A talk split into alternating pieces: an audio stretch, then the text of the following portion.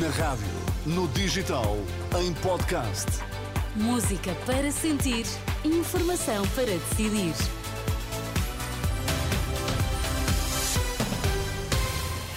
As notícias agora com João Cunha. Bom dia, João. O que é que temos nos destaques a esta hora? Bom dia. Marcelo Rebelo de Sousa recebe depois da manhã representante da República na Madeira, mergulhada numa crise política devido à admissão de Miguel Albuquerque. A FENPROF garante que 1.500 professores terão sido prejudicados pelo regime de mobilidade por doença nos últimos dois anos. A edição das 11 a começar. Luís Montenegro, líder da Aliança Democrática, suspendeu a agenda para hoje e para amanhã devido a motivos pessoais, como indica um comunicado enviado às redações.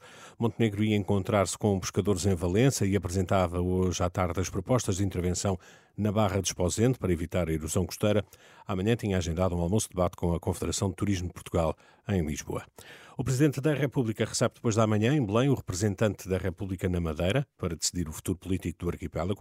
Face à exoneração de Miguel Albuquerque, o representante da República ouviu todos os partidos regionais com representação parlamentar sobre a crise política no arquipélago e está agora a avaliar todas as opções que a Constituição lhe permite.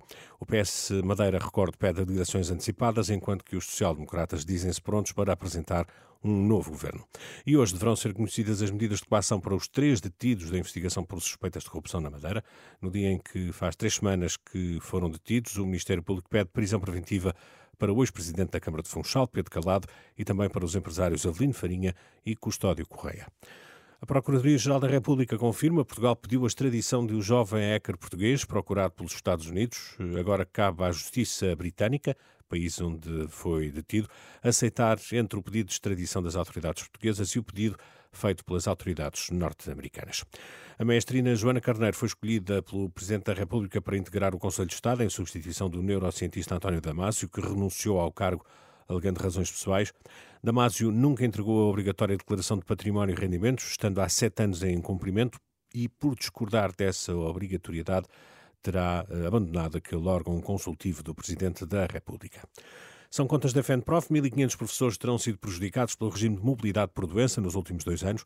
No ano em que a legislação tem de ser revista, Mário Nogueira, o secretário-geral da Federação Nacional de Professores, diz que muitos docentes ou ficaram impedidos de concorrer ou não conseguiram vaga? Por aquilo que nós conseguimos ver no poderão ser na ordem dos 1.500, 1.000 a 1.500 professores. Ou não puderam concorrer, ou tendo concorrido, não havia vaga, porque, na verdade, aquilo que deveria ser um regime de proteção na, na doença transformou-se num concurso. Esta hora, a FENPROF apresenta em conferência de imprensa o relato de docentes que viram a situação clínica agravada ou que tiveram de apresentar baixa médica depois de não terem conseguido vaga no regime de mobilidade por doença. O carro do ano, troféu volante cristal, vai este ano para um automóvel elétrico ou eletrificado, que acontece pela primeira vez desde 1984. Há pouco foram conhecidos os sete finalistas de um lote de 22 viaturas a concurso para o prémio.